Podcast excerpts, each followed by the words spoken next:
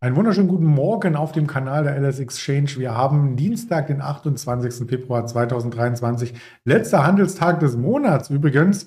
Ist ein kurzer Monat, der Februar. Trotzdem haben wir ausführlich viele Themen für Sie vorbereitet.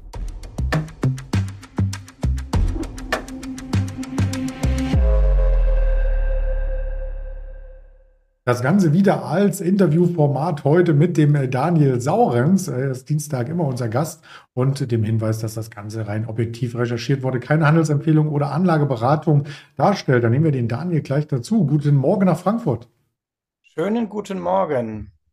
Ja, wir müssen erstmal über den gestrigen Tag ganz kurz reden. Freitag, der schlechteste Tag im ganzen Februar, 1,7 Prozent nach unten. Gestern die Kehrtwende, über 1 Prozent wieder nach oben. Das lag doch bestimmt nicht nur an der Commerzbank, die jetzt wieder im DAX ist, oder?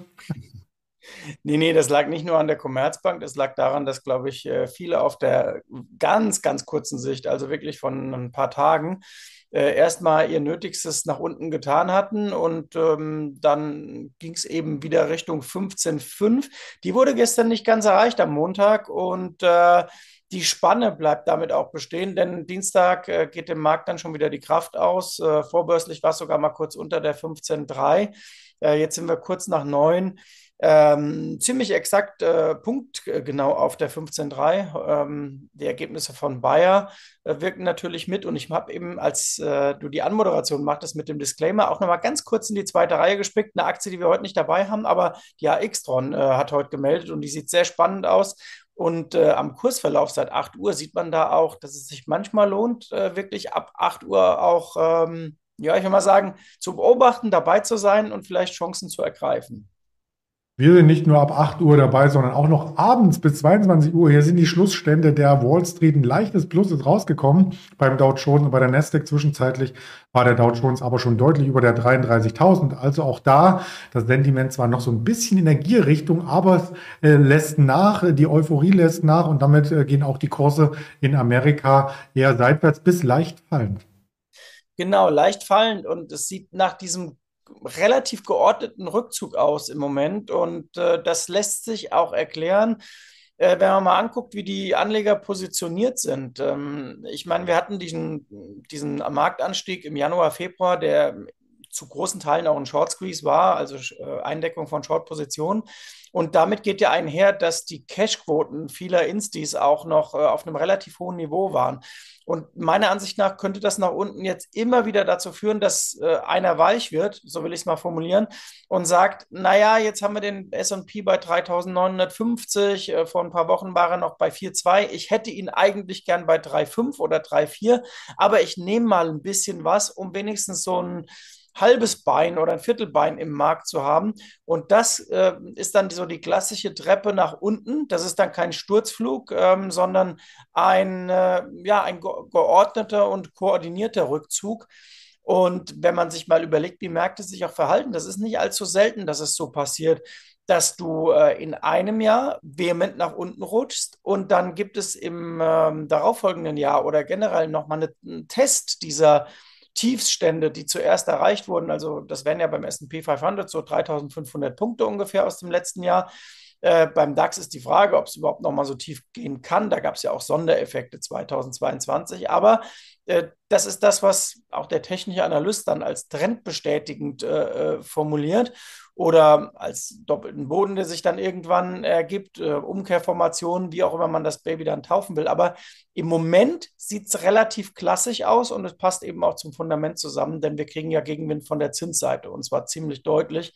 Da wechseln auch so ein paar, glaube ich, vom Aktienmarkt gerade auf die äh, festverzinsliche Seite. Lass mich da was Positives rauslesen. Wenn die Zinsen steigen, dann freuen sich die Banken. Die, die Commerzbank ist sicherlich nicht nur gestiegen, weil ähm, hier ähm, die DAX-Aufnahme jetzt nach 2018, damals übrigens wegen Wirecard rausgeflogen, jetzt wieder vollzogen wurde, sondern auch, weil in einer positiven Zinsumfeld der Landschaft die Banken profitieren. Und jetzt kommen auch einige, das wird dich besonders freuen als Quelle Börse Online, jetzt sagen, eine Bank muss man haben, zum Beispiel eine deutsche Bank, die ist unterbewertet. Äh, ja, wir sind äh, bei uns bei Feingold Research schon seit sehr langer Zeit äh, positiv auf die Banken und das hat damit zu tun, äh, das Wort Gelddruckmaschine ist vielleicht äh, ein bisschen übertrieben, aber wenn man sich momentan anguckt, was im Zinsgeschäft verdient wird, also du kannst dein Geld als Bank momentan wieder sehr, sehr ähm, hochverzinst äh, parken und auf der anderen Seite geben die Banken und natürlich auch vom, vom Kunden hohe Kredit, Kreditzinsen nehmen, aber auf der anderen Seite geben sie kaum was weiter. Eine Commerzbank, glaube ich, 0,225, jetzt gehen sie mal auf 0,4 vier ähm, für das, was du auf dem Girokonto hast. Ich weiß, es gibt ein paar Broker, die machen mehr oder minder Log-Angebote, wo sie sagen, äh, ich gebe dir mal zwei oder zweieinhalb äh, Prozent, dann teilweise auch auf sechs Monate äh, gekappt. Aber im Moment ist die Phase, wo man sagt, dieser Spread ähm, äh, zwischen äh, die, zwischen den Zinsen perfekt für die Banken und die holen sich jetzt das zurück, was sie zeitweise ja an Strafzinsen bei der EZB zahlen mussten. Und ähm, heute Morgen kam auch die erste Bank Austria zum Beispiel, da läuft es, es läuft bei den Franzosen, es läuft bei den Italienern wie UniCredit, die haben gestern bekannt gegeben, der Bonuspool für die äh, Mitarbeiter wird äh, um 20 Prozent ausgeweitet. Ich glaube, der Vorstandsboss hat sich gleich mal das Gehalt von, ich meine, es war irgendwas 7 Millionen auf 10 Millionen hochsetzen lassen. Also auch da äh, schönen Dank. Äh, da äh, regnet es mal so richtig rein. Und Bankaktien sehen gut aus durch die Bank, um mal ein ganz schlechtes Wortspiel zu bemühen. Und äh, bei der Deutschen Bank eben hat man im Januar so einen Zwischenhoch gehabt. 2022 äh, und da geht es jetzt wieder in die, äh, in die Richtung hin. Also es äh, fehlen noch 2,50 Euro und ähm, man hätte diesen Stand der vor Corona, ach, Entschuldigung, der vor der Ukraine-Krise und vor dem Ukraine-Krieg da war, wieder erreicht. Und ähm, ich sehe fundamental eigentlich nicht, warum da allzu viel entgegenstehen sollte dieses Jahr, auch wenn es natürlich nicht linear, fun linear funktionieren wird. Ja, gestern haben wir über die Commerzbank ausführlich gesprochen, heute über die Deutsche Bank. Damit haben wir auch beide Banken im DAX abgedeckt. In die zweite Reihe schauen wir vielleicht ein andermal. Wir bleiben in der ersten, denn da gab es äh, durchaus negative Nachrichten in der letzten Woche vom BASF mit äh, Jobkündigungen, mit äh, Rückzug von einigen Geschäftsfeldern. Und jetzt geht es auch um die Ammoniakproduktion. Die soll tatsächlich stillgelegt werden. Genau, und 2600 Stellen äh, fallen weg. Und ähm, ich meine, man kann natürlich sagen, es wird viel gemeckert und so weiter, aber Fakt ist, dass schon das, was das Wirtschaftsministerium und was auch Robert Habeck so auf den Weg bringt, äh, jetzt nicht gerade mit dem umschrieben werden kann, was Industriefreundlichkeit ist. Wenn ich mir überlege, was äh, zeitweise ab 2000 äh, Entschuldigung, ab 1998 von der Regierung Schröder so auf den Weg gebracht wurde für die Wirtschaft. Das war damals doch eher ein Programm, wo man sagte, Mensch, äh, das ist ganz spannend und es hat sich ja dann zwar im Übergang zu Angela Merkel damals, aber auch ausgezahlt in Richtung ähm, Arbeitsmarkt und Arbeitslosenzahlen. Ähm, da wurde einiges äh, verbessert, äh, zumindest sagen das äh, die, die, gängigen äh, Experten und äh, dem würde ich mich mal anschließen. Und jetzt ist in der Industrie, glaube ich, die Lust auf, auf, neue Arbeitsplätze und auf Ausbau in Deutschland nicht so richtig dolle. Ja, und dann wird abgebaut, dort, wo es ohnehin nicht ähm, mehr lohnt oder wo man Produktionslinien stilllegen will. Und es kommt nichts Neues dazu und das kostet dann per Saldo. Nicht so besonders erfreulich. Aber der Kurs war erfreulich und äh, ja, so kurz vor einem neuen äh, Jahreshoch, da kann es ja auch mal einkorrigieren. Äh, bei der BASF ist zumindest für die, die schon länger dabei waren, ähm, denke ich mal, ein recht lohnendes Investment gewesen. Ähnlich wie bei Conti, die wollen wir uns auch noch anschauen. Ich fange mal mit dem Chartbild an. Ähm, auf dem Weg zum Jahreshoch könnte man resümieren. Äh, die sieht auf dem Einjahreschart ganz okay aus, aber wenn der, wer den Chart äh, sich bei der Conti auch äh, nachher mal in Ruhe auf drei Jahre oder noch ganz länger anguckt, der sieht, ähm, das sieht, äh, sah es auch zeitweise sehr, sehr mau aus. Also Continental hat äh, große Probleme und das ist jetzt die Aufholbewegung passgenau zur äh, Bewegung natürlich äh, des DAX, wenn man sich das anguckt. Und man sieht aber schon an der prozentualen Entwicklung seit Ende September, dass sie den DAX outperformt hat. Das ist die gute Nachricht. Also äh, die Continental konnte voll mitziehen und sogar den DAX überkompensieren. Sie war aber vorher eben auch Underperformer. Und wie du jetzt äh, zu Recht sagst, äh, es geht in Richtung Jahreshoch und äh, Kursziel oder, oder Kursmarke, die erreicht werden sollte, wäre da 75.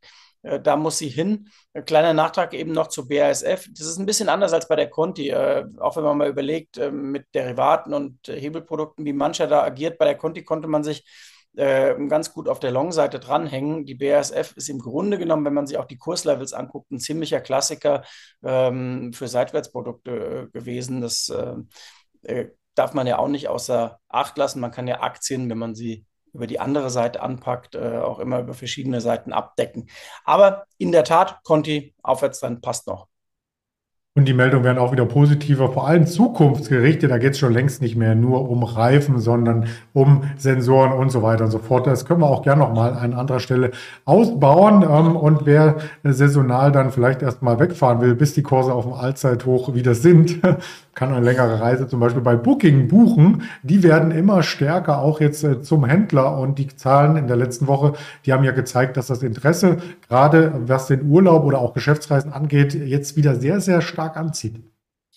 Ja, und Booking habe ich mal mitgebracht, weil man drei Sachen an der Aktie ablesen kann. Erstens, die Börse handelt äh, Zukunft äh, und keine äh, vergangenheitsbezogenen Daten. Äh, letzte Woche oder vor ein paar Tagen kamen Geschäftszahlen, die waren sehr gut. Äh, die Aktie hat aber im Grunde genommen nicht mehr wesentlich reagiert. Warum? Weil die ihre Performance schon gemacht hat in den letzten äh, zwei Jahren. Ähm, mit Corona war klar, wenn es wieder richtig losgeht mit dem Tourismus, dann wird es richtig stattlich. Äh, und wer sich das jetzt mal anguckt, ähm, der sieht im Grunde 2021 ähm, war schon die Messe fast gelesen, seitdem ging es seitwärts und jetzt hat man so mit Mühe und Not nochmal einen neues, einen neuen Rekord rausgequetscht es läuft ohne Zweifel und es äh, ist ein Goldilocks-Umfeld gerade für Booking. Aber manch ein Investor sagt eben, und deswegen schiebt es die Aktie, glaube ich, auch meiner Sicht nicht höher, äh, sagt eben, naja, wenn man sich jetzt aber in den USA mal anguckt, die Zinslandschaft und dann vielleicht irgendwann auch die Belastung äh, für die Leute, die ein Haus abtragen müssen, ähm, da bleibt dann ein paar Dollar weniger fürs Reisen. Und deswegen wird man ein bisschen vorsichtiger bei Booking, so würde ich das interpretieren, trotz eben ähm, des Standes auf Rekordhoch. Aber wie gesagt, es ist ein Mühe, das nach oben rausgegangen ist. Äh, bei Airbnb übrigens auch. Äh, äh, auch ein starkes Portal. Die Aktie ist aber auch nicht mehr günstig bewertet, genauso wenig wie Booking.com. Und deswegen äh, ging es okay voran dort, aber eben auch nicht mehr äh, so äh, extrem dynamisch. Aber um es abzubinden, auch mal im Vergleich, Booking funktioniert als Marke absolut. Äh, wir mögen die schon seit Jahren auch. Airbnb genauso. Und wer das Negativbeispiel haben will, der gucke sich in Deutschland die TUI an. Gerade auch in den letzten Wochen. Ähm, ja, da muss man nicht mehr viel zu sagen. Die eine Marke funktioniert, die andere offenbar nicht. Was soll ich dazu sagen? Wem 2000 Euro für eine Aktie aus dem Reisesektor zu teuer sind, der zahlt eben 2 Euro für eine TUI. ja, genau. Das, äh, Lass, lass das, mal so stehen. Das ist sehr schön. Aber ich, ich glaube, ähm, es, es, es ist noch so, ich, Lind und Sprüngli müsste äh, nach wie vor eine der äh, teuersten Aktien weltweit sein in absoluter Notierung. Da gibt es auch, glaube ich, zwei Arten. Bei der einen gibt es ja auch noch mal diese Naturaldividende, wo man, ich meine, es wäre in Zürich die ähm, HV, wo man diesen riesen, dieses riesen Package an Schokolade auch noch dazu bekommt. 20.000 äh, Franken oder so kostete diese Aktie mal und die entwickelt sich richtig oder entwickelte sich lange Zeit richtig, richtig gut. Also absolute äh, Kurshöhe ähm, sagt nicht unbedingt was aus über äh, Attraktivität für Investoren. Frag mal bei Berkshire Hathaway nach. Ja, Berkshire Hathaway, ich bringe die Kurse auch gleich rein, falls sich jetzt jemand dafür interessiert, aktuell bei 434.000 und 500 Euro. Ein ähm, Anteilsschein. Äh, Lindl und Sprüngli hast du erwähnt. Ähm, da gibt es eine, die kostet nur 10.000, eine kostet 105.000 und ich hätte noch den Zoologischen Garten zu bieten aus Berlin, 8.100 Euro. Moment, da muss ich ganz kurz einhaken. Als äh, großer Freund äh, Berlins und gern gesehener Gast, bitte beim äh, Berliner Zoo immer differenzieren. Es gibt die Aktie mit und ohne Aquarium. Das ist mir sehr wichtig. Wie bei den Eintrittskarten. Also da aufpassen genau. und ja, lass uns mal auf die Aktien schauen, die jetzt noch mit Quartalzahlen um die Ecke kamen. Gestern Nachbörse sind jetzt Zoom Video Communications 7% angestiegen in der Nachbörse und wir haben heute noch eine Rivian, eine Norwegian Cruise Line, also auch nochmal Reisesegment und dann am Mittwoch eine NIO Salesforce, Donnerstag Best bei Macy's Costco. Äh, die werden wir in den einzelnen Tagen sicherlich besprechen. Heute nochmal das Hauptaugenmerk auf 14.30 Uhr lenken die Großhandelsinventare, die Warenhandelsbilanz aus den USA und 15 Uhr Immobilienpreisindex Case Schiller Hauspreisindex äh, sowie ähm, Chicago Einkaufsmanager Index und die Verbrauchervertrauen Conference Board Daten. Das Ganze dann auf den Social Media Kanälen freue ich mich drauf, wenn äh, Sie uns da folgen auf all denen, die wir hier sehen. Damit folge ich dir dann wieder bis nächste Woche. Mit dem Video in der Aufzeichnung der Playlist gibt es noch äh, weitere Videos und bedanke mich für das Interview. Daniel Saurens. Gute Handelswoche und guten Start in den März morgen. Bis dahin. Ciao.